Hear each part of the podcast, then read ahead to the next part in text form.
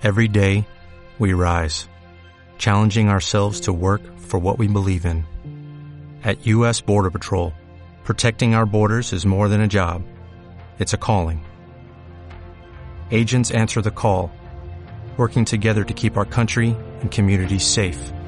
If you are ready for a new mission, join U.S. Border Patrol and go beyond. Learn more at cbp.gov/careers.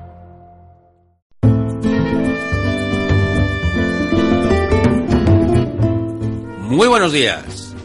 Bienvenidos al magazine de radio de Benemérita al Día, un diario digital de noticias sobre la Guardia Civil y cuerpos y fuerzas de seguridad del Estado. Edita Círculo de Ahumada, amigos de la Guardia Civil.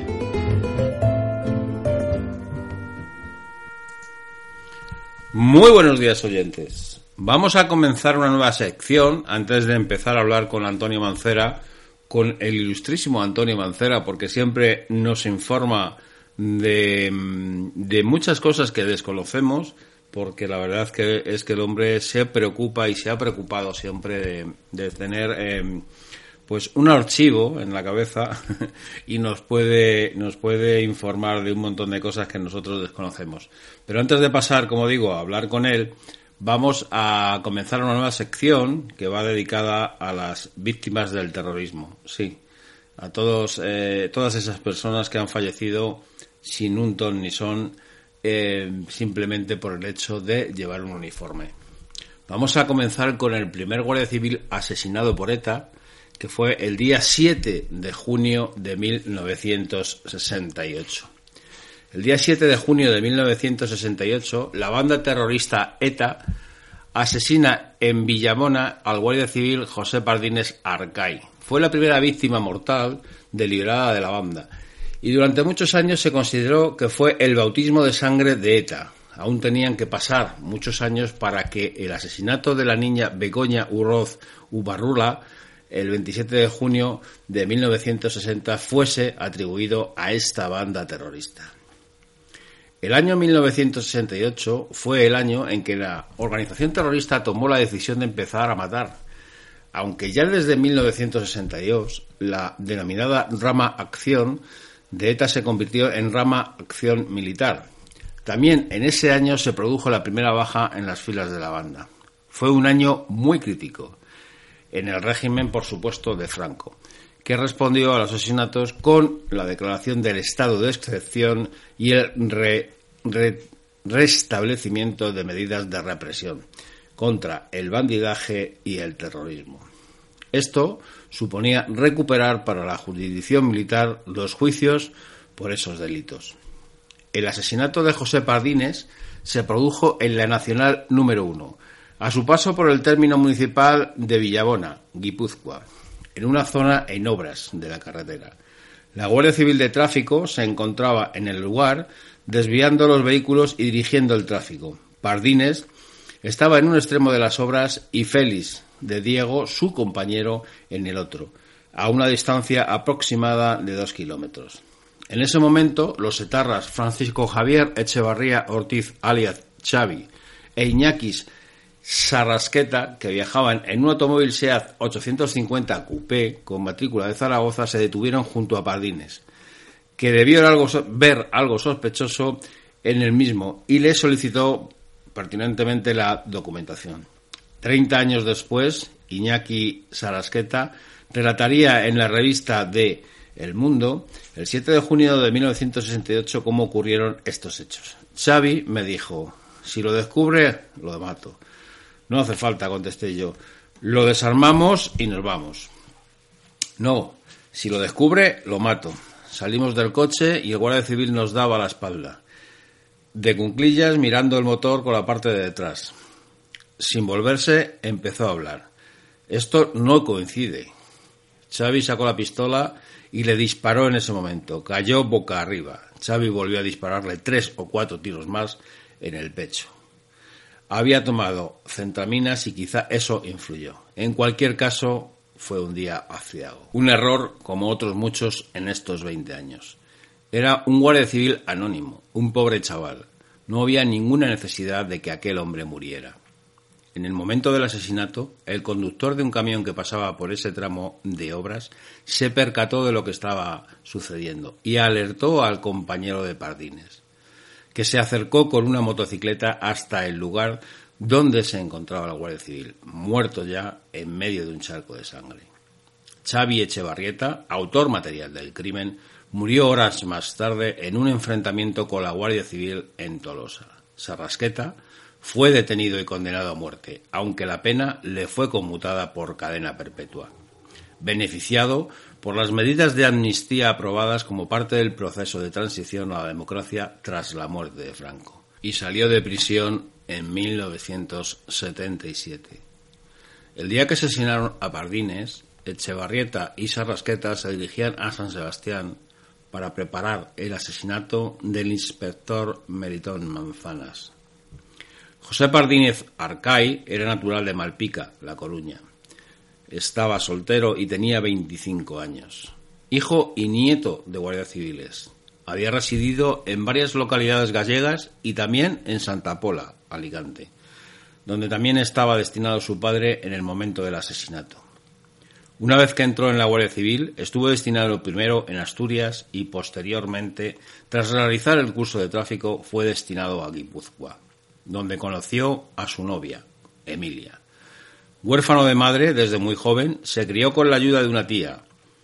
Cuando empezó a ganar algo de dinero, contribuyó a la economía familiar para que sus dos hermanos menores pudiesen estudiar. Su compañero, el día del atentado, Félix de Diego Martínez, tuvo que abandonar la Guardia Civil en 1972.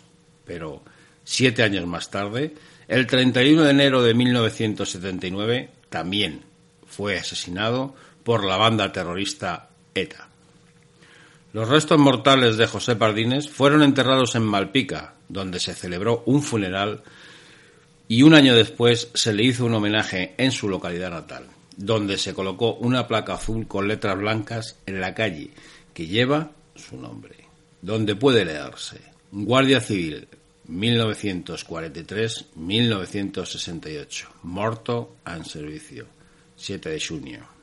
Esto no hace más que reiterar la barbarie que ha sufrido y que aún sufre, por desgracia, la Guardia Civil. Nosotros queremos eh, hacer un pequeño homenaje in memoriam a todos los asesinados por ETA. Evidentemente es información de nuestro diario, diario digital Benemérita al Día. Creemos y por eso lo hacemos y estamos seguros de ello. Y lo vamos a hacer eh, siempre y lo vamos a seguir haciendo además. Que mm, debemos respeto a esta gente fallecida por la memoria de la Guardia Civil y de España.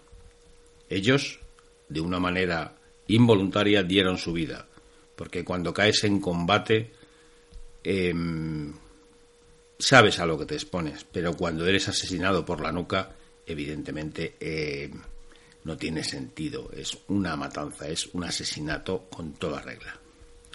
Así que desde este em, magazine vamos a dedicar todas las semanas un espacio a hablar de algún fallecido, mejor dicho, de algún asesinado por ETA.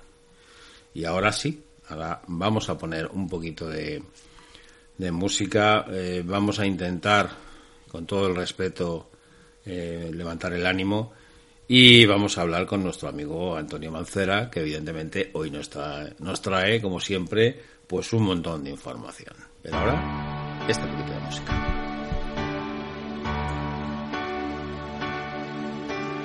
Vivo por ella sin saber si la encontré o me ha encontrado. Ya no recuerdo cómo fue, pero al final me ha conquistado. Vivo por ella que me da toda mi fuerza de verdad. Vivo por ella y no me pesa. Vivo por ella yo también no te me pongas tan celoso, ella entre todas es la más dulce y caliente como un beso. Ella mi lado siempre está para pagar mi soledad, más que por mí, por ella yo vivo también. es la musa que te invita a tocar la suavecita. En mi piano a triste, la muerte no existe si ella está aquí. Vivo por ella que me da todo el afecto que le sale. A veces pega de verdad. Eres un puño que no vende. Vivo por ella que me da fuerza, valor y realidad para sentirme un poco vivo. Como duele cuando falla.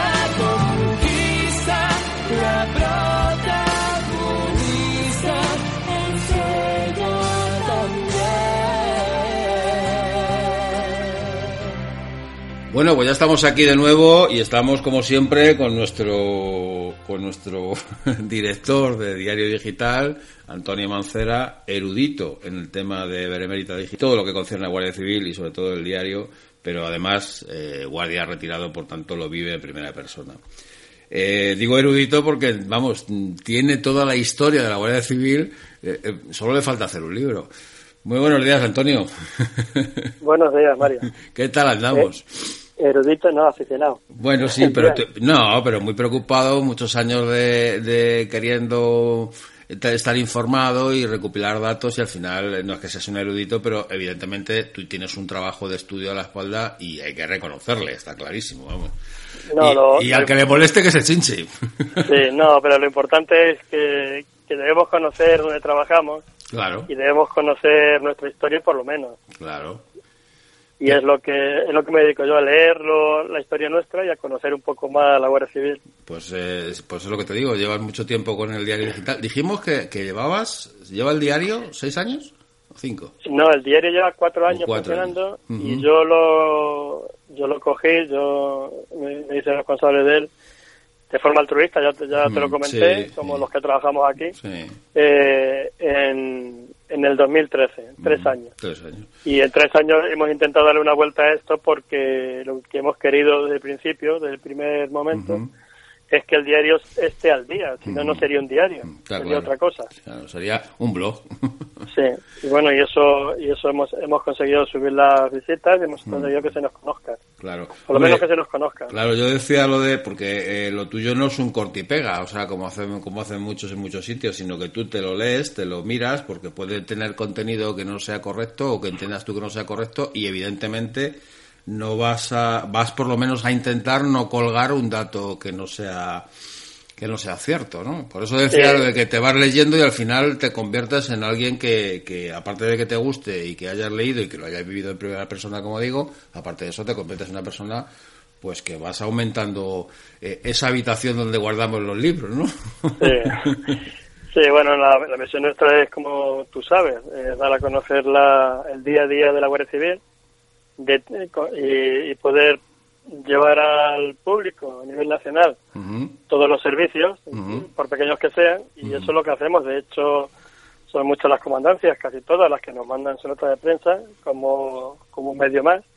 Entonces, eh, eh, principalmente nos dedicamos a eso. Y es cierto que otras veces nos llegan noticias de, de agencia o de, otros de otros sí, por un medio informativo que, hay que contrastar y nos llegan nos mandan notas nos mandan noticias nos mandan curiosidades que, que debemos contrastar si no no la publicamos. Hace poco se nos decía que una noticia que pusimos que nos que, que la hemeroteca es un poco traidora porque habíamos puesto una cosa antes y ahora otra y eh, eso nos dijeron en tweet en un tweet en Twitter. Y tuve y tuve que decir que no porque lo que habíamos publicado antes era una nota de prensa de, prensa de una asociación profesional que era la opinión de esa asociación y nosotros la pusimos tal como venía la nota de prensa porque es suya ¿eh? y lo otro es una información que nosotros recibimos y que contrastamos y que comprobamos. Quiero decir que esas cosas, que, cuando publicamos algo no lo publicamos sin haber consultado con, con determinadas fuentes. Claro, pues es, es, lo que te decía, que al final tienes que hacerte lectura de todo eso, contrastarlo y eso te va generando pues una cultura propia que, que para, para algunos como, como yo, por ejemplo, pues es envidiable. Bueno, hacemos lo que podemos. Bueno, yo me imagino, este diario, claro, o digital, yo me imagino, porque todos conocemos o se nos viene a la cabeza, pues grandes puestos, grandes comandancias, pero hay puestos por ahí en España donde, donde bueno, pues son tan sumamente mm, pequeñitos, y ya no diríamos localidades, sino incluso alguna pedanía, que a lo mejor la, la mejor o la única casi manera que tienen de poder estar al corriente de su propio cuerpo, eh, por lo menos en noticias generales, puede ser el diario, ¿no? Sí, es que eh, si nació con esa vocación, quiero decir, eh, cuando el diario se crea, lo crea la Asociación Círculo Humana, de la que yo soy socio, eh, de amigos de la Guardia Civil, y se crea porque a nivel nacional las noticias pequeñas, los, el, día a día de la Guardia Civil, a nivel nacional no se publica porque no se vende. Claro. Entonces, solo se publica cuando aparece una noticia que va en contra de la Guardia Civil o es mala para la Guardia Civil o que crea una cierta expectación. Eh, nosotros lo que hemos querido es que eh, cualquiera pueda entrar en el diario y conocer todo el día a día de la Guardia Civil en toda España.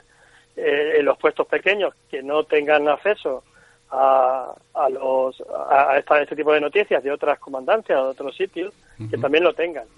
es es, es una forma de, de reivindicar el servicio que hacen los guardias en cualquier sitio, por pequeño que sea.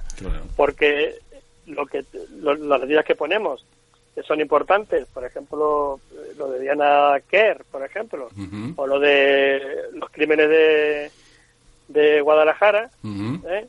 De Pío, pues eso, eso sale a nivel nacional porque eso se, eso vende. Nosotros no pretendemos vender más o menos, nosotros pretendemos dar información solo. De, hecho, no se, de, hecho, el diario no se cobra, no tiene, no tiene, eh, no, no, está monetizado por entrar. Me, refiero que porque entre alguien entre, nosotros no nos va, y digo nosotros porque yo pertenezco también al círculo, no nos va a llegar ninguna remuneración, o sea. No, no, ni, ni, ni nos genera beneficios ni al diario ni al Círculo Humada el, el, entrar en, como en otros blogs en otros claro que hay algunos que están monetizados y por cada entrada pues tiene un 000 no sé qué céntimo. Nosotros no, nosotros nada nosotros es totalmente libre totalmente eh, gratis y ya te digo los que los que trabajamos aquí lo hacemos de forma voluntaria y altruista. Y porque nos gusta.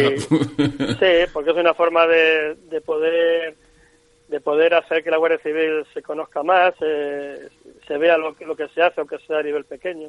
es, es algo que nosotros decidimos hacer y, hacemos cada día y ya está. Y no... Se llama se llama tener el corazón verde olivo, ¿no? sí. bueno, se trata de reivindicar lo que somos y que la gente nos conozca y nos valore por lo que somos, simplemente. no hay más. Con eso es suficiente, ¿verdad? Y no es, y no es poco. no esperamos nada, ni esperamos ningún bueno. esperamos ningún agradecimiento. Los que estamos aquí trabajando, mira, ahora mismo están por aquí, no esperamos que nadie nos reconozca nada, ni, ni nos dé nada. Lo que queremos es que los compañeros se sientan satisfechos con, con lo que publicamos y que se les conozca su trabajo y, y ya está. Y que y que sepan que realmente bueno pues hay alguien que sí que se acuerda de ellos no que es importante. Sí, sí y nos acordamos todos los días. Y también nos acordamos de las víctimas porque para nosotros son muy importantes. Sí las eh, víctimas de, ETA sí muchísimo. De hecho hemos comenzado como vienes eh, bueno como hemos hablado y como viene en, primero en el, en el programa pues eh, hemos hablado y vamos a leer eh, pues eh, creo que no todas porque sería imposible, pero vamos a intentar leer una gran parte de las víctimas del terrorismo, de los de aquellos que son yo creo que vamos la palabra es asesinados porque no tiene otra. Sí, sí son asesinatos no tiene no tiene otra no tiene otro nombre. Mucho mucho más ahora que, el terrorista este que anda por en la política Otegui. Y digo terrorista porque lo es no ha renunciado ni ha ni ha negado que lo sea, ni, ha pedido perdón. Bueno, pues este aseguró hace, hace una semana, semana y pico, que no era consciente del nivel de intensidad del dolor que, llegó a provocar el terrorismo de ETA. y, y, luego ya, para rematarlo, dijo que es posible que, que viviéramos en un mundo paralelo, algo así dijo. Bueno, pues nosotros hemos publicado en Benemérita al día para sacar a este individuo de ese mundo paralelo y para traerlo al mundo real. Y para que sea consciente del dolor que ha causado esta, hemos publicado los, la lista de los 857 asesinados de la banda terrorista en los más de 50 años de terror. Y, y no son cifras nuestras, son cifras de la Fundación de Víctimas del Terrorismo. Es decir, son, son cifras, son son cifras 857 asesinados que, reales y reales y claro y, contadas y vamos ya testificadas o sea es que, que si alguien quiere pasar y ver la lista son 857 nombres con la, la, profesión de cada uno y el lugar donde fueron asesinados. Para que este para este sinvergüenza Arnaldo Tegui eh, sepa que sí hizo daño que el dolor fue intenso y que no vivía en un mundo paralelo, que vivía en este mundo y lo que quiso es, acabar con una parte de la sociedad porque no comulgaba con ellos, simplemente. Entonces, hemos sacado esta lista, la tenemos publicada. Y yo es que ese, ese, ese, ese, título y ese tilde que se le pone a la gente cuando dice, no, es que yo estaba fuera de mí, y es que estaba mal, y es que mi cabeza, y no sé cuánto. Sí, leche, pero, pero a que tú no te pones la pistola en la cabeza, o sea, que se la pones a otro. O sea, tan mal no debes de estar, ¿no? Pero aparte todos estos son unos cobardes porque asesinaban por la espalda con coches bombas, con bombas lapa y sin, sin arriesgar mucho, ¿sabes? Sí, la traición, eh, a, traición encima, o sea, ni, ni, siquiera sin dar la cara, está claro. ese, es el ese es el terrorismo, si nosotros. pues a eso, a eso nos dedicamos en el diario, nada más y nada menos. Así que bueno, bueno, aquí seguiremos mientras podamos. Sí, por supuesto. Mientras la gente no nos eche de, donde estamos, desde luego nosotros por nuestro nosotros por nuestra voluntad no, nos vamos a ir. Creo que no, porque esto va cada vez tenemos más visitas y que esto va cada vez más nos conoce más gente. Bueno, nos habíamos quedado volviendo un poco al tema que, venimos hilando desde el principio de los programas, que, esto ya es el quinto, o sea, ha pasado ya un mesecito y algo. ¿Cómo pasa el tiempo, verdad? Sí. Pues eh, veníamos hilando un poco la historia, los primeros servicios, los primeros asesinados y las primeras eh, víctimas. Y, eh, seguimos por ahí, ¿verdad? Sí, bueno, nos quedamos con. No llegamos a nombrar los primeros muertos, sí, pero sí hicimos mención de ellos, eh, de que de que esto. Eh, el comienzo fue duro, porque la primera medida que se, que se dio era la de asegurar el tránsito de las diligencias. Sabemos que estamos en un país convulso, donde cada día hay asaltos a diligencias, a coches correos, se asalta a los, a los viajeros en los caminos. Eh, los caminos los habían tomado los bandoleros como algo suyo donde cobraban incluso peaje, además de asaltar. Sí, volvemos a, recordar, volvemos a recordar que no estamos hablando de, de, algo actual, o sea, no estamos hablando de ir en un coche propio, sino que estamos hablando de ir en una diligencia, o de ir en un vehículo de caballos o en una caravana de caballos, o sea, no... O, andando en... Los, viajes se hacían como cada uno podía, pero bueno.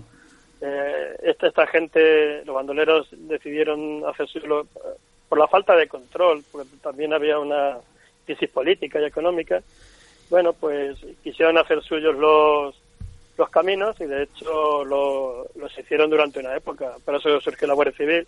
Hacía falta un cuerpo que a nivel nacional luchase con, con, con los bandoleros y, bueno, se, se, hizo, se fundó la Guardia Civil que hacía falta, que hacía falta. La, la primera medida que tuvo fue la de asegurar precisamente esos caminos, asegurar el tránsito de las, de las diligencias en los, en los recorridos habituales, que los, caminos, los recorridos habituales de la diligencia eran los caminos reales. Entonces, eh, donde comienza a verse la Guardia Civil es precisamente a lo largo de esos caminos reales, eh, estableciendo una especie de cordón de seguridad a, esos, a esas diligencias, a esos coches correos que circulaban. Y, y, a partir de ahí, pues bueno, como se hacía también necesario garantizar el tránsito en otros lugares, pues se fue se fue fue creciendo la plantilla y se fueron poniendo guardias en más. Una, una pregunta que se me viene, siempre, o, a ver si tienes tu constancia de ello, ¿siempre ha sido esta especie de escolta o esta especie de, cordón real o esta especie, siempre ha sido por parejas o ha habido tríos o, porque por solitario no iban a ir, está claro? No, no, siempre ha sido, en principio era por parejas. Eh, la, la, unidad más pequeña de servicio era la pareja. Y a partir de ahí, sí, sí, podían salir algún escuadrón, podía salir alguna, alguna brigada, podía salir alguna algún grupo más numeroso, pero la, la, unidad básica de... Sí, el trabajo del día a día era la unidad básica. Es la, es la pareja. y, empezaron, empezaron haciéndolo en parejas también. A no ser que hubiese algún enfrentamiento o tuviese conocimiento de, de alguna parte en algún lado donde se incrementaba la fuerza, pero si no, el día a día y la vigilancia la hacían, en, la hacían las parejas. y, y y las parejas no estaban estáticas. Quiero decir, el duque de Humada no quería una pareja estática. No quería, un, punto de aduana, vamos. Sí, quería que recorriesen un recorrido, ¿sabes? Durante el servicio, que recorriesen el camino. Porque estando estáticos en un sitio se, se, les controlaba si estaban recorriendo el camino o no. Sí. ¿Eh? Eh, bueno, pues eso es así es como comenzó. Nos quedamos en, en aquel primer servicio, que fue en septiembre del 1844 de de Navar... Carnero fue, ¿no? Navar Carnero, sí. Mm. De Carnero. Y, bueno, pues ese fue el primero que se hizo en la carretera de Extremadura, que fue importante. Pero también fue importante porque los tercios fueron llegando a... En, en octubre fueron llegando los guardias a los tercios que estaban formados. También fue importante, por ejemplo, un servicio que también tuvo una resonancia en la época pues, similar o mayor que el de Naval Carnero, del que también se tiene constancia, que es la captura de una cuadrilla que se llamaba Los Botijas. Y es porque centrándonos en algunos casos, por no, por no relatar siempre toda la historia, más claro, pero claro, no, sí, claro, hombre, lo, más eh, significativo, porque si no sería imposible, macho, de algún, caso relevante, por lo menos en la época. Entonces, bueno, en octubre del 44 llegaron llegaron los guardias a Jaén, al tercer tercio, eh, y se estableció un puesto, en un destacamento en este caso, en Venta Cárdenas, para garantizar la circulación por Despeñaperro.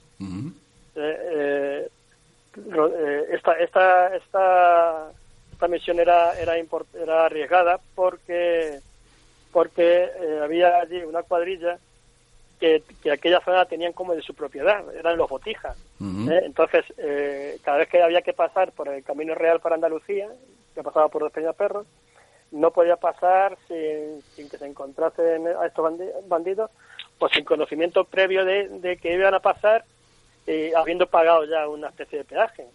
Entonces, para, para evitar todo esto, eh, aquel destacamento, aquel primer destacamento que se montó en Venta Cárdenas en octubre del 44, de 1844, pues empezó a indagar, a preguntar y, a intentar buscar información para poder dar con esta gente y detenerlos. Bueno, pues uno de estos días eh, eh, se encontraron que en una cueva, eh, una, pareja, lo que decías tú de la unidad básica, bueno, pues una pareja, a una cueva donde había varios gitanos, allí acampados, y les preguntó si conocían a las botijas. Y ninguno de aquellos gitanos sabía, perdón, sabía ni quién eran los botijas ni de qué les hablaban. Entonces, siguieron, los guardias siguieron preguntando y, todos juraban que, no les conocían, que era la verdad y tal. Y, bueno, aquellos, perdona, aquellos, aquella, aquella conversación se fue subiendo de tono eh, ya eh, también tuvieron las mujeres, que no conocían a nadie, que ellos no sabían quiénes eran. Y, y uno de los guardias se dio cuenta que uno de aquellos gitanos estaba dormido. Y, estar dormido eh, en medio de unos gritos o de medio de una investigación, ¿sabes? Era, era raro. Entonces, bueno, la pareja esta lo que hizo fue, fue salirse fuera, irse, y, y, a que, y, cuando, y se escondieron. Y entonces cuando la pareja ya no estaba a la vista de los gitanos, el gitano este que estaba dormido salió muy despierto, salió y se dirigió hacia otro hacia otro lado, donde hacia un bosque que había cerca, donde lo siguieron los, los guardias y allí estaban los botijas que eran cuatro bandoleros y fueron eh, y fueron detenidos por esto por esta pareja de la Guardia Civil. Y a partir de ahí el paso de perros quedó libre y podía pasar la gente tranquilamente. Eh, estos servicios te digo estos dos que son los más relevantes de ese mismo año de 1944 hubo más. Pero bueno esos son los dos más relevantes que, que han llegado a nosotros eh, cuando ya la Guardia Civil empezó a prestar estos servicios a detener a los bandoleros lo que una causa de esto fue que el ejército se retirara de la búsqueda de los bandoleros, o sea, se, retiraron destacamentos enteros del ejército que estaban buscando a esta gente.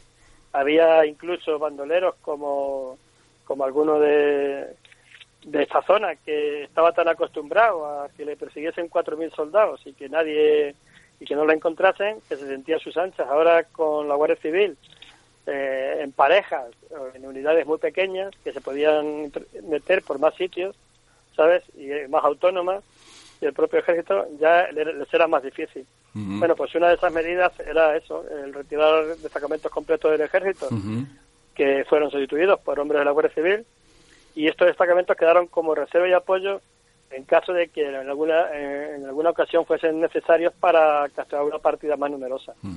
Y eso es el, y eso es pues, eso es uno, de los casos más que, que en aquel año 1944 eh, surgieron eh, con la lucha del bandolerismo. Sí, o sea, dejaron un poco relevado al ejército y a todo lo que movilizaba aquella, a toda la gente que tenía que movilizar el ejército para, para poder, eh, bueno, pues controlar a una serie de personas que no serían más de 8 o 10 y, dejaron una y se lo, se lo pasaron o traspasaron los poderes a la Guardia Civil para que en pareja y siempre con mucha más facilidad puesto que no llaman tanto la atención verdad no pero es que es que mover mover a un destacamento entero para buscar a cuatro personas que conocen el terreno es una barbaridad. es muy difícil. no y que es matar moscas a cañonazos o sea pero bueno pero, es lo que había claro. Es muy difícil es más fácil que vaya una, pareja o dos parejas andando por el terreno, conociendo a la gente, hablando con la gente, son más cercanos y la gente cuando empieza a conocerlos ya, ya se abre más a ellos. Mm. Y, bueno, pues, yo, me imagino, me imagino que la cara de sorpresa y estupor de la gente, aunque las noticias vuelan, cuando viesen a estos dos señores que no sabían quién eran o cómo eran, con un uniforme nuevo, con ese gorro tan característico, dirían, esa capa que llevaban, y, estos quiénes son, ¿no? sí, claro, no, sobre todo en, sobre todo en infantería, porque el gorro, el gorro que llevaban los, los guardias en un principio, el de medio queso, era, era más de caballería que de infantería. Lo que pasa es que para unificarlos se pusieron los dos del mismo gorro. ¿Sabes? Eh, que no es que no es el tricornio en sí, ¿sabes? No, ese lo sí, ese lo otro. Que es de medio seco, es un bicornio, un, un, gorro de medio de, medio queso. El que se llamaba era más de caballería, porque la infantería llevaba el ros, que era otro tipo de gorro, pero bueno, en la Guardia Civil fue característico además el, que, el hecho de que eh, tanto infantería como caballería llevasen el mismo, el mismo gorro los dos. ¿Mm? como, como dato, solamente como dato, ¿cuándo pasa a ser, ¿cuándo pasa a ser el tricornio el, el, gorro oficial de la Guardia Civil? ¿Cómo se llama? ¿Que ¿Cuándo pasa a ser? ¿Sobre qué? ¿O por qué? ¿O en alguna fecha en concreto o te he pillado? No, no, porque va, va cambiando con, la, con el tiempo. Se va modificando el, diseño, ¿no? Sí, se va moviendo y ya está. Mm. El, hecho es que se llama tricornio porque tiene dos alas y, y, un botón que tiene delante. Entonces, eh, al darle, al ir cambiando la forma, al ir cambiando el tamaño, al ir cambiándole una serie de circunstancias, da, da lugar poco a poco al gorro que tenemos ahora. Si ahora alguien coge un tricornio, si lo ve, siempre verá que, que hay un pequeño botón, los tricornios ya son de hule, los ya son así, los otros eran eran de fieltro y llevaban una, y llevaban una funda de hule eh, para ponerla. Los nuestros ya son de hule todos, no son de plástico, son, son como de charol eh, o de charol. Si alguien coge un tricornio y lo ve, o una foto y lo ve, verá que tiene las alas típicas que tenían antes, las dos alas, a los lados, y delante tiene un pequeño botoncito por dentro, que no se ve, pero que es ese botoncito que, que antes era un botón grande, que, que, se veía, un botón grande con las iniciales de Guardia Civil impresas, ¿eh? y ahora ya es un botoncito pequeño que es lo que le da lo de el nombre de tricornio al, gorro. ¿Mm? Pues otro dato más que muchos de los oyentes seguro que desconocían. sí, bueno, es muy fácil, mira, es muy fácil verlo porque si alguien ha visto siempre una boda de un guardia que saca sí, sí, sí. en el uniforme de gala, ya ha visto el tricornio de gala que es el negro y, amarillo, y habrá visto que lleva un botón grande con, el emblema de la Guardia Civil en delante. Bueno, pues ese botón en el ese botón sería el tercer pico, por decirlo de alguna forma coloquial. ¿no? En, el gorro de charón, en el gorro que también se usaba de gala ya, ya no se usa para servicio, ese, ese pequeño ese, ese botón que hay en el de gala eh, grande, en el de charol es un pequeño botón pequeñito que está dentro del gorro y que le da la forma de o que, o que le hace característica al nombre de tricornio porque de hecho el gorro sigue siendo de, dos alas, lo que pasa que va cambiando. Va evolucionando y, ha evolucionado en, el gorro que conocemos ahora. Bueno, pues otro dato más de otro, otro de los primeros servicios y, y una anécdota, vamos, un dato anecdótico como puede ser lo del gorro del tricornio. ¿Te parece? eso, podríamos dedicar un, un, programa entero al tricornio y no acabaríamos. Sí, un día hablaremos de los uniformes porque creo que además es algo de, de, toda la cantidad de uniformes, o por lo menos los que ha habido, ahora no, porque ahora hay un montón, pero los que ha habido hasta una, hasta una época cercana. Pero eso será otro programa, porque la verdad es que tenemos muchos programas que hacer. ¿Te parece, ¿Te parece que hagamos un descansito y, hablamos luego de alguna noticia o algo que quieras resaltar? Sí, sí, lo que, mm. quieras. Pues, pues, vamos a poner un poquito de música. Bebes un poquito de agua, que te veo que, que tiene la boca seca. Y, ahora seguimos, venga. Chiquitita, tell me what's wrong. You're enchained by your own sorrow. In your eyes, there is no hope for tomorrow. How I hate to see you like this. There is no way you can deny it. I can see that you're all so sad, so quiet. Chiquitita, tell me the truth. I'm a shoulder fly.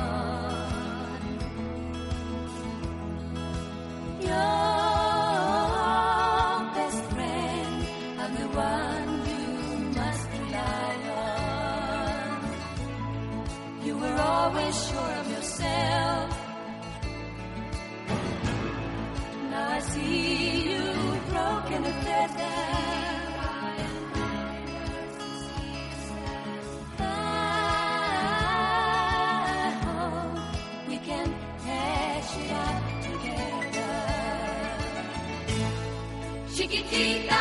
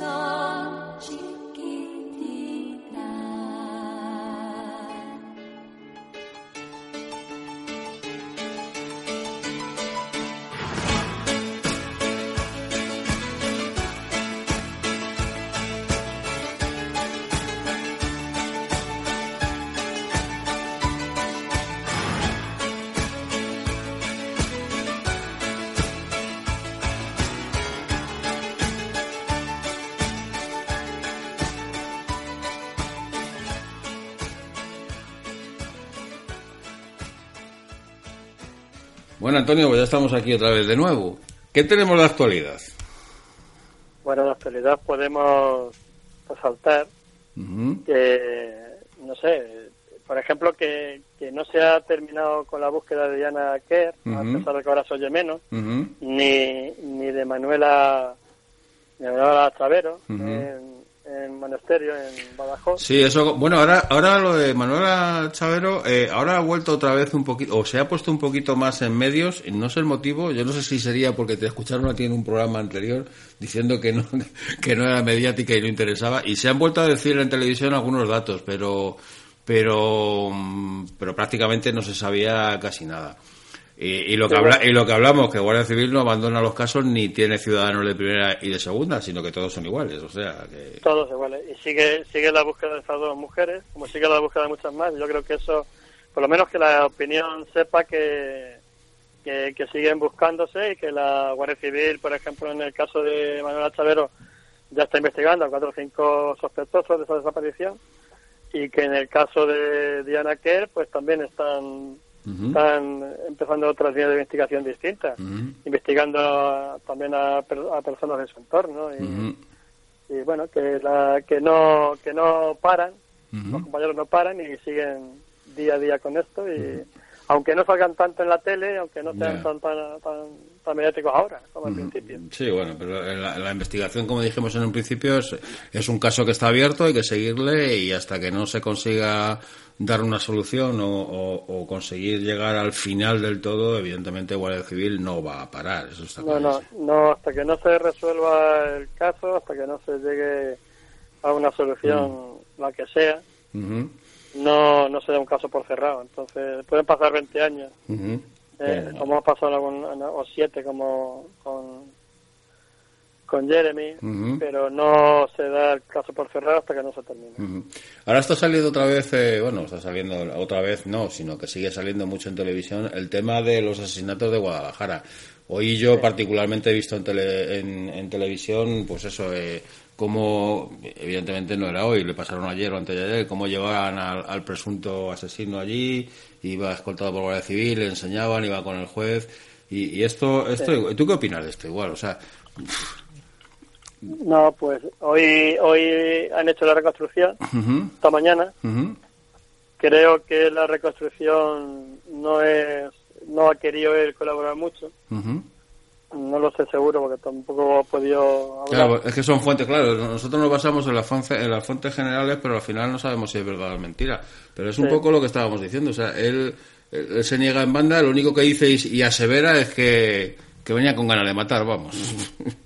Sí, bueno, eso es lo que él, lo que él dice, lo que la gente, lo que la prensa ha sacado. El caso es que este hombre vuelve a España porque porque eh, la, la Guardia Civil tiene tan claro el caso tiene ya indicios relevantes y pruebas significativas de que el autor es él, ¿eh? que se pasa se pasa una orden de, de, captura internacional a, Brasil. a través, me imagino que sería a través de Interpol. Se pasa directamente a Brasil y bueno, Brasil lo detiene, pero Brasil no no extradita nacionales ¿eh? o no los deporta, no los, no los extradita, con lo cual si eh, o le detienen ellos allí, le meten en la cárcel allí, o, es muy difícil que lo manden para atrás porque al ser un nacional, al ser un nacional no no quiere no quiere no quiere enviarlo para para atrás, ¿sabes? Entonces, bueno, pues lo que hace este muchacho, sabiendo que allí va a entrar en la cárcel, que las cárceles aquellas, ya lo decía su propia familia, aquellas cárceles de Brasil son más duras que las de España, ¿eh? En España son más suaves. Sí, además, es, pues- además es un comentario general entre los delincuentes, que aquí en España se les trata... se les trata sobre todo entre los que son de fuera. Sí, por eso, se les trata bastante bien. Sí. Entonces, bueno, pues lo que a este momento le aconsejan y lo que él decide es eh, regresar a España. Pero no, no avisa, no avisa de que va a venir, ni las autoridades avisan, y solo se enteran los guardias cuando ya están montando el autobús y en pleno vuelo. O sea, viene sin ninguna medida de, seguridad, ni para el resto de, viajeros ni nada. Como el que viene a pasar un fin de semana venido, vamos. Sí, eh, cuando llega aquí eh, la Guardia Civil lo detiene, es cierto, ya sabía que venía, pero lo detiene. Y, bueno, y, y él confiesa esa misma noche, la noche siguiente, que ha sido él. Pero confiesa porque los indicios de las pruebas son son claves, son, son claras, casi él. Han, encontrado huellas, han encontrado indicios, han encontrado pruebas en sitios donde no debería haber ninguna huella suya y donde y, en lugares que no tenía que haber tocado él. Entonces, bueno, pues pues esto es lo que, lo que, ha pasado. Que es innegable, vamos. Sí, sí, no, ha sido él porque la Guardia Civil en este caso ha hecho un trabajo como hace siempre un trabajo exhaustivo, y bueno. Yo conozco policía judicial y he pertenecido a policía judicial y sé que policía judicial es meticulosa con los casos, con todos, con estos en particular, pero con todos. Pero en estos casos que son más, no sé, más, más duros de ver, porque son duros, y de investigar, el trabajo es todavía más exhaustivo.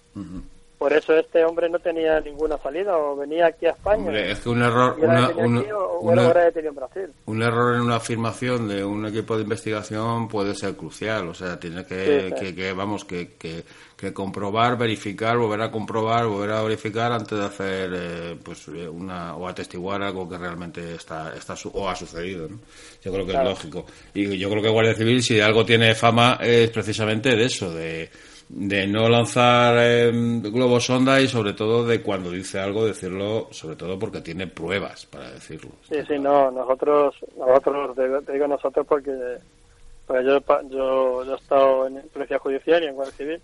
Lo que no hacemos es, es, llevar a nadie detenido si no tenemos pruebas suficientes para para detenerlo. Está claro.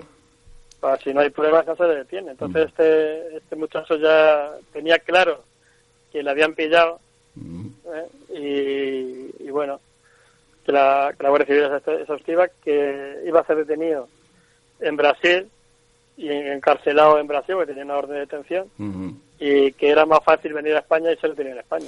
O por lo menos se lo van a hacer más suave las condenas, ¿no?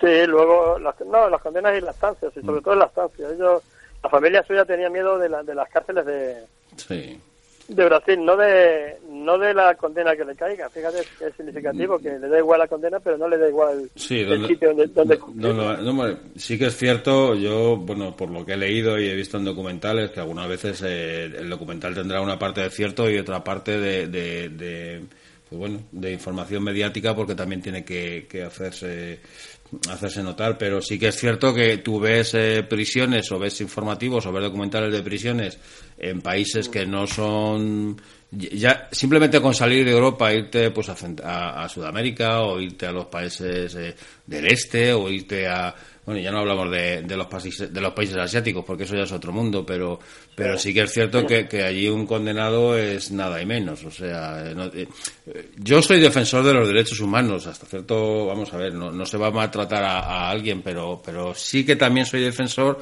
de las medidas eh, estrictas y si tú has hecho esto vas a pagar por ello y, y, tienes que aclimatarte a una serie de... Tu vida ya no es eh, libertad, tu vida es ahora Mm, pues tienes que pagar por esto y nada más, y es lo que hay, si no, no haberlo hecho. Yo soy partidario de eso. Algunas veces me dicen que soy un poco radical, pero yo creo, yo personalmente creo que las medidas nuestras y las leyes son un poquito blanditas, lo digo de verdad, y sé que con esto voy a llevar algún zasca, pero pero creo que es así, somos demasiado permisivos, tienen casi más derechos los delincuentes que los que, que, los que han sufrido esa delincuencia pero pero bueno tampoco soy no soy de, de los que van con el látigo y, me refiero que tienes que pagar por ello tienes que pagar una condena y la tienes pero eso sí la tienes que cumplir entera. Eso de que entras ahora y sales dentro de seis meses eso a mí no me a mí personalmente no me convence. Bueno lo, importante es poder cumplir las condenas es, que se cumplan las condenas claro claro ya está con todo en un estado de derecho claro, respetando claro, respetando todos los derechos de las personas los derechos humanos pero si tienes una condena de 50 años cumple los 50 años. Y si tienes que fallecer en, prisión falleces en prisión porque posiblemente a lo mejor mm, tú has hecho fallecer a alguien que no tenía que hacerlo. Entonces eh, pues pagas por ello y se acabó y no hay más y ya está. E, ese es mi ese es mi punto de vista el mío. Yo, yo, yo te puedo decir que yo he detenido gente el, delincuente bueno, bueno, el que, que los hay también. Sí, claro. Cuando los ha detenido ha dicho, me habéis pillado. Y no ha puesto ninguna pega. ¿Sabes? Porque sabe a lo que se arriesgan. Ellos se arriesgan, ellos delinquen, delinquen por lo que sea, por los motivos que sean. Eso ya cada uno eh, tendrá su, su código. El, por, el porqué de llegar a este mundo y el por qué no pero sí es cierto que el que, el que es un delincuente, digamos, legal, no sé si los habrá, pero sí yo conozco gente que ha delinquido que no es mala gente. Y te dice, bueno, me habéis pillado, pues nada, pues a pechugar con esto. Y apechugan y no, y no tienes ningún problema con ellos, ¿sabes? Hay otros que estos que tienen muchos derechos, de los que aprenden los derechos enseguida, y con eso tienen más problemas. tienen más derechos, no sé, además no sé qué pasa con, con, mucha gente esta que se la detiene, y sobre todo últimamente, que tienen, eh, tienen muchos más derechos que obligaciones. Yo me sorprendo. Yo me sorprendo porque muchas veces se saben mucho mejor sus derechos que no las obligaciones que no han cumplido y por eso le han llevado a hacer hasta donde están y, a leerle los derechos. o sea, los derechos los sabemos, los sabemos todas las obligaciones nos cuesta más aprenderlas. No, saberlas las sabemos, lo que no las queremos es asumir que es distinto. sí, bueno, pero en este caso, en el caso nuestro, quiero decir, nosotros el que compra las condenas no las compra es cosa de la justicia ya. nosotros ahí ya no ni, ni vamos a entrar ni vamos a entrar. Está, por supuesto que no. Eh, eh, lo que lo que tenemos que hacer es cuando un delincuente de estos, un asesino de estos, eh, se le pilla, se le pille para que no salga. Quiero decir, se le pille con todas las pruebas eh, necesarias que haya, o todas las, o cuanto más número de pruebas mejor, o de indicios para cuando tú lo presentes al juez, que el juez no dude en, que, lo ha cometido. Entonces, nuestra misión es, eh, nuestra misión acaba cuando le detienes, por, por este caso a a Patrick por, por el crimen de Pío cuando le mm. detiene mm. y de ahí y aportar toda la y aportar toda la información del caso y ya está y nada más no pues lo entregas al juez y una vez que lo entregas al juez el juez decide mm. si lo quiere soltar en la, que lo suelte si no no, no pero si eso está clarísimo pero que me refiero que dentro de eso yo creo que hay muchas eh, no sé, muchas lagunas que a lo mejor había que solucionar, porque... Sí, bueno, Pero eso no, eso no depende de la labor de Guardia Civil, eso depende de la labor de la justicia que tenemos en España. Y ya claro, del Ejecutivo y de la justicia. Eso es, ahí ya está. Eh, había, había un chiste por ahí que circulaba que no lo voy a contar, pero voy a, voy a contar la moraleja solo. Eh, porque decía que, que los políticos cuando iban por ahí les pedían escuelas para los niños, ponían pegas, pero cuando les pedían mejoras en las cárceles no, no dudaban. ¿eh? Entonces le preguntó uno del séquito, bueno, ¿y cómo a los niños escuelas no y las cárceles sí? Dice, porque a la escuela no voy a volver, pero a la cárcel puede que sí. pues por eso te digo que eso ya no depende de nosotros, de nosotros depende llevarlos ante el juez y una vez que el juez lo, lo vea, que lo condene o que no lo condene, eso es cosa del juez. Nosotros, si no lo condene, hay que seguir buscando pruebas, seguiremos. Yo te puedo decir eh, que yo que hemos, hemos llevado delincuentes al juzgado y han salido del juzgado antes que nosotros terminemos de hacer la... Sí, el papeleo, el papeleo, sí. Y que luego nos han hecho nos han hecho dedos para que los, para que los volvamos al pueblo otra vez. Ya, eso no deja de minar, de minar mucho la moral y, de, porque al final tú estás haciendo un trabajo y, pones todo el empeño para hacer ese trabajo de manera muy profesional y, aportar todas las eh, pruebas y documentación necesaria dentro de la legalidad y sobre todo dentro de los respetos de derechos humanos para que esta persona sea juzgada con toda la libertad que la ley permite. Pero resulta que por alguna circunstancia no eh, sale antes o ni siquiera al juzgado después de todo el trabajo y después de todo el, sobre todo después de todo el daño que ha podido originar o ocasionar a otra gente, porque evidentemente cuando se delinque eh, haces daño, o sea, a quien sea y de la manera que sea haces daño. Y lo de menos es que sea material, eso es lo de menos. No, pero si yo te digo que se está deteniendo gente, se está deteniendo ahora Guardia Civil y Policía, gente que tiene que tiene ante, 100 antecedentes, por ejemplo, ¿sabes?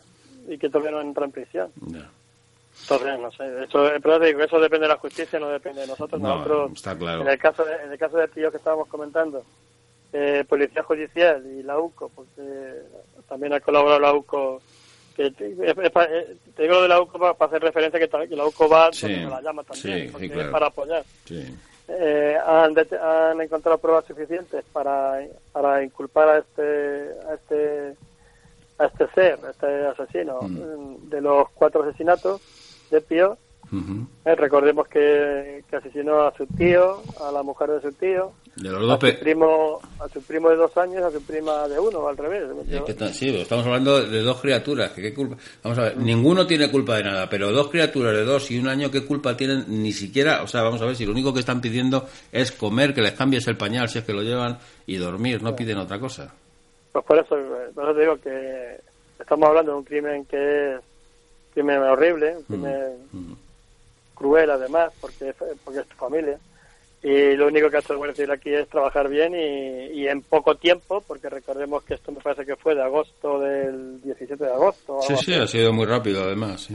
El 17 de agosto, eh, en poco tiempo, de forma rapidísima, han detenido al autor y, y han dado tranquilidad a una población que seguramente estaba nerviosa por los crímenes. Sí, porque no era, no porque claro, acuérdate cuando salió los primeros comentarios mediáticos que salieron era bueno pues ajuste de cuentas, eh, narcotráfico, no sé qué, no sé cuánto y, nada, nada de cara exterior, porque evidentemente cuando alguien, mm, sobre todo un cuerpo de de investigación y, de policía judicial empieza a analizar, me imagino que rápidamente ellos saben cómo, qué es lo que tienen que hacer, o por lo menos unos indicios de cómo tienen que hacerlo.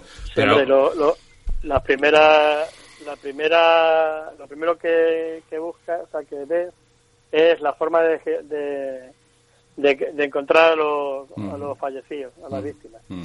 de descuartizar.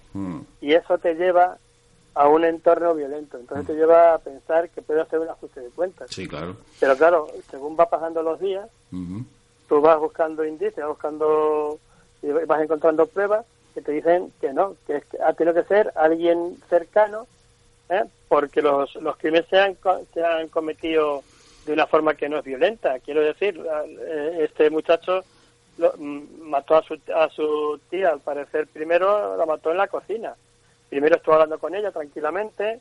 Eh, hablando, de sus cosas, hablando de, Brasil, por lo visto. De, lo que fuera, de... lo que fuese, sí. Sí, estaban, estuvieron hablando, sentaditos. Eh, incluso llevaba unas pizzas para comérselas, para ofrecer a la familia. Y bueno, lo que hizo fue cuando cuando la cuando entraba en la cocina, después de hablar eh, con su tía, no sé si era lo que ya en la cocina, yo te digo, yo, yo los, los, el caso no lo conozco por dentro, pero cuando fue cuando en la cocina le clavó una navaja y la mató. A los niños a los, a los niños dice él que no sabe cómo lo mataron, pero creo que que, que creo por lo que he oído yo, no, no lo tengo muy seguro, que los que los afició, o sea que los mató con asfixiándolos. Mm. Eh, y luego a su tío le esperó. El tío este se vistió, se, se, lavó, se limpió aquello un poco y esperó a su tío. Cuando su tío llegó de trabajo, lo mató también. Pero su tío ya se defendió. ¿Eh? A su tío ya... Le costó un poco más, Vio aquello y se defendió un poco, pero también lo mató. Entonces, bueno, pues eso eso la Guardia Civil hace un trabajo bien y rápido, ya te digo que es el 17 de agosto y, yo creo que es un trabajo muy bueno.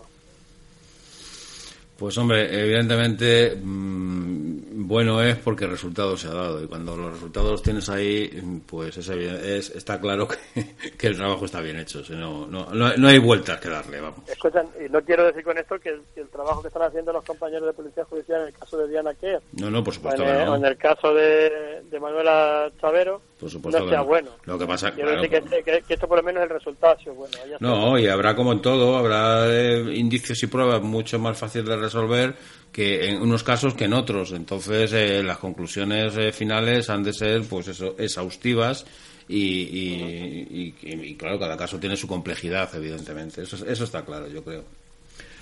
Bueno, Antonio, vamos llegando al final del programa. ¿Quieres decir algo alegre? Porque vamos. Ah, sí, algo alegre, sí.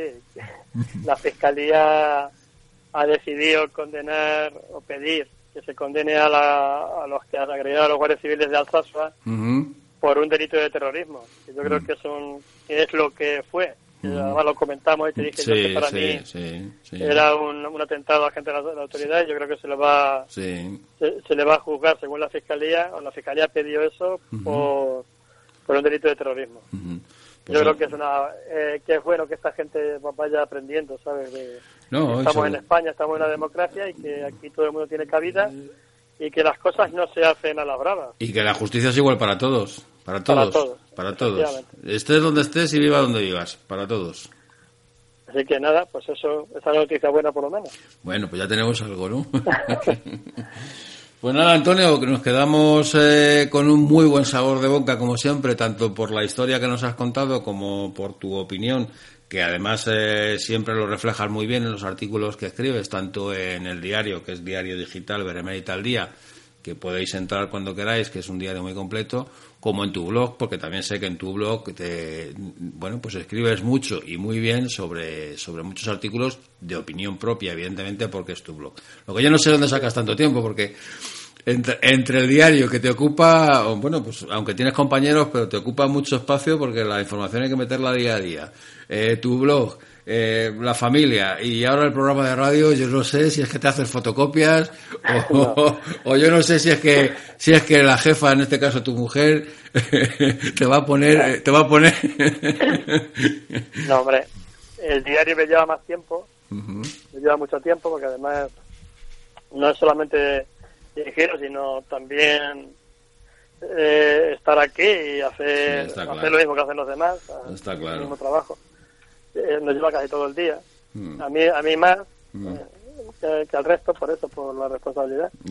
y, y, bueno, el, el, blog cuando puedo. El blog cuando puedo escribo, cuando puedo busco artículos de historia o escribo sobre historia, sobre todo, el blog sobre todo está dedicado a la historia de la Guardia Civil.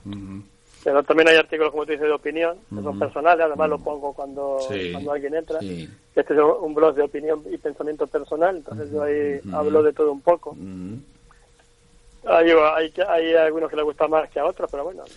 pero eso, eso es como todo, hay colores que les gustan a uno y colores que le gustan a otro. Ahí, eh, eso, eso de ser, eh, eso de vivir y hacer a gusto de todo el mundo a la vez, eso es inviable, o sea, no existe, no existe. Bueno, y, sobre todo, te digo, sobre todo desde Historia de la Guardia Civil, que voy recopilando y escribiendo ahí. Mm. Y ahora eh, he abierto también una página en Facebook de, de foro de Historia de la Guardia Civil para mm. esos artículos del blog, pasarlos también a Facebook, que la, que la, gente también conozca nuestra historia un poco.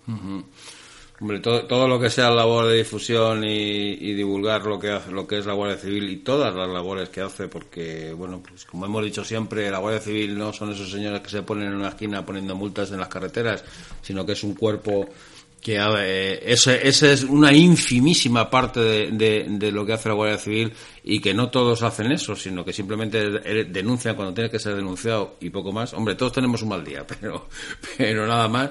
Yo creo que la Guardia Civil hace en España una labor importantísima en muchos sentidos, en muchísimos sentidos. Es un cuerpo que jamás, en mi, en mi opinión, debe de desaparecer, jamás y, que gracias eh, bueno pues gracias a ellos eh, podemos eh, vivir muy tranquilos o, por lo menos mucho más tranquilos que si no estuviesen.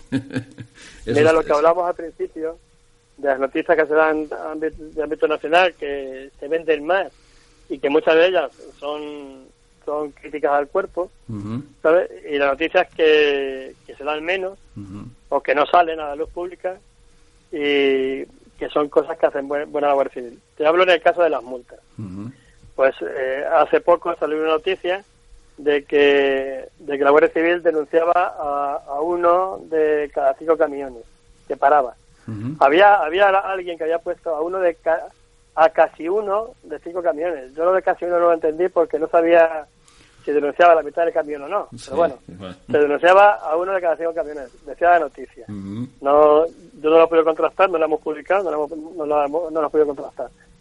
Pero ha salido otra noticia, eh, hoy mismo, que está faltando a las redes, de que uno de esos guardias civiles que al parecer denuncia cada a un camión cada cinco que paran, eh, en un accidente de un camión, eh, lloviendo, se quitó su chaquetón y cubrió con él al camionero accidentado. Mm. Esto no ha salido en la prensa.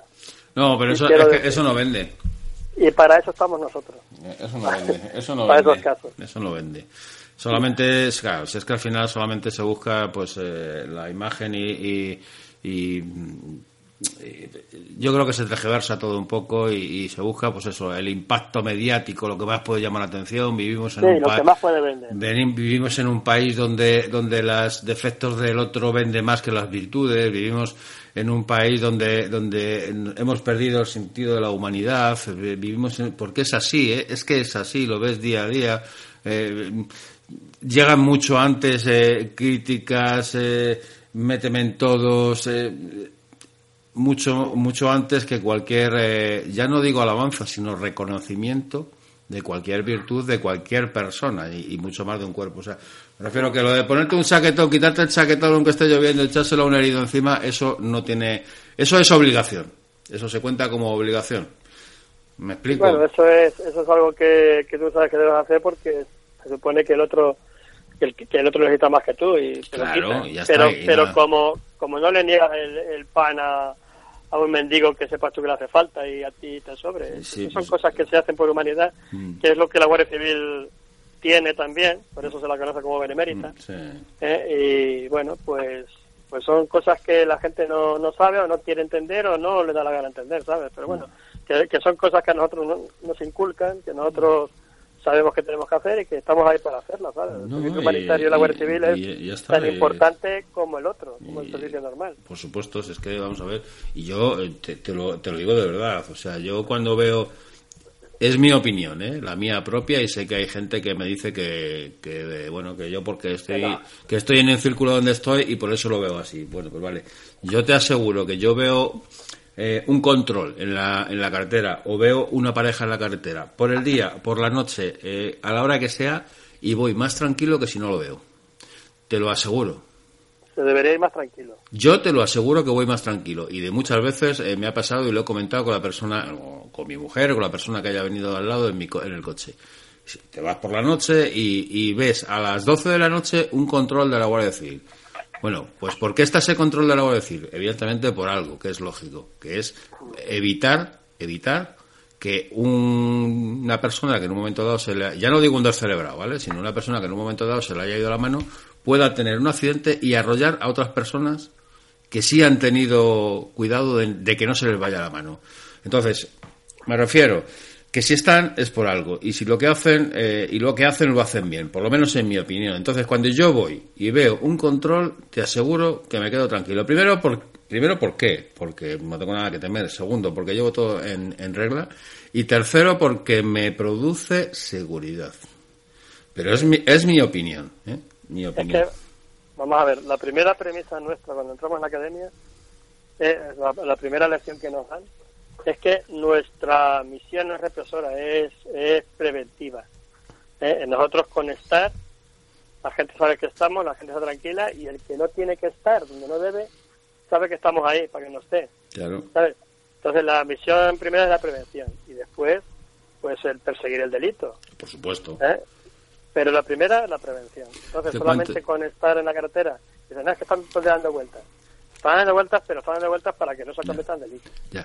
a, que no sale, a que mucha gente, eh, o a que en muchos sitios no sale que en ese tipo de controles, y hablo de tráfico, pues bueno, porque es lo que más cercano que tiene casi todo el mundo, porque como digo, es la ínfima parte de la Guardia Civil, hay muchísimos, muchísimos más cuerpos, pero me refiero, eh, especialidad dentro del cuerpo, perdón, pero me especialidad dentro del cuerpo, pero me refiero, eh, ¿cuántos eh, no sale publicado a cuánto se coge porque no lleva, ya no digo una ITV porque eso puede ser relativamente importante, pero eh, porque no llevan un seguro, que eso es importantísimo, porque tú arrollas a una persona y quién se hace cargo de ese accidentado. Em, que vas eh, en condiciones que no debes de ir, que es un coche o un vehículo robado, que es un coche, como están saliendo muchos, que bueno, ahora ya por suerte parece que las oleadas de los robos de los grandes turismos y los grandes eh, todoterrenos parece que han bajado un poco, pero yo lo sufrí hace unos años. A mí me robaron un, todoterreno y no he vuelto a saber más de él. Bueno, pues ¿por qué no a lo mejor en un control de esos puede, podía haber aparecido? Ya evidentemente no va a aparecer, pero podía haber aparecido ese coche. Bueno, pues a mí eh, cuando veo un control de ese tipo me genera, me genera mucha seguridad. Todo lo contrario de lo que muchos dicen. Para mí es seguridad y sobre todo tranquilidad. Como algún día tendremos que hablar sobre los grupos de WhatsApp, estos que avisan de los controles, eh, el daño que hacen, porque no solo avisan al que va mal, ¿sabes? O al que lleva para que no denuncien, es que avisan al delincuente. Claro, eso es lo que... y, avisan al, y avisan al terrorista. Claro, eso es lo que voy yo, es que eso es al final lo que voy yo. Entonces, eh, un día hablaremos de esto, grupos de WhatsApp, y, cómo se ha detenido algunos ya, de algunos de estos grupos, eh, precisamente por, por decir dónde están los controles situados, para que la gente no pase por ese punto. De todas formas, da igual, ¿sabes? Que lo digan, porque los controles que hace la Guardia Civil son, son rápidos. son itinerantes, además es una de las cosas que, claro, son, estás en hoy en la, en la 528 y dentro de tres cuartos de hora lo han levantado, han dejado limpio y estás en la 533, o sea, es que no... Además, además, además los que lo montan saben cómo montarlos y lo montan en, en dos minutos, lo retiran en dos minutos y en, y en 15 o 20 minutos han ido a otro lado. O sea, que la gente que avisa es una tontería porque si no te pillan un lado te van a pillar el otro. lo que sí es cierto es que algunos que han avisado se han encontrado que cuando han llegado a su casa tenían la casa robada. Hmm. ¿Sabes? Porque ya el delincuente sabe dónde está la, Guardia Civil. Así que bueno, cada, haya cada uno con su conciencia. Eso, cada uno con su conciencia. Bueno, Antonio, ya no tenemos más tiempo. Pues nada. La semana que viene seguimos. Eh, seguimos con un poquito de historia como hasta ahora. Eh, por supuesto, con la sección que hemos iniciado eh, hoy con, con víctimas del terrorismo y con algo de actualidad. Y, y, bueno, esperemos, esperemos que os guste hasta ahora como está gustando el programa. Darte, darte, darte, las gracias por tu tiempo, que sé que cada día tienes menos. Darle las gracias desde aquí a María Jesús, a tu mujer, porque sé que le quitas tiempo a ella para poder hacer este programa. Darle las gracias públicamente. Bastante. sí, sí, lo sé. Y, y nada, y, y, la semana que viene nos vemos. Muy bien, pues muchas gracias. A vosotros, un saludo, chao. Gracias.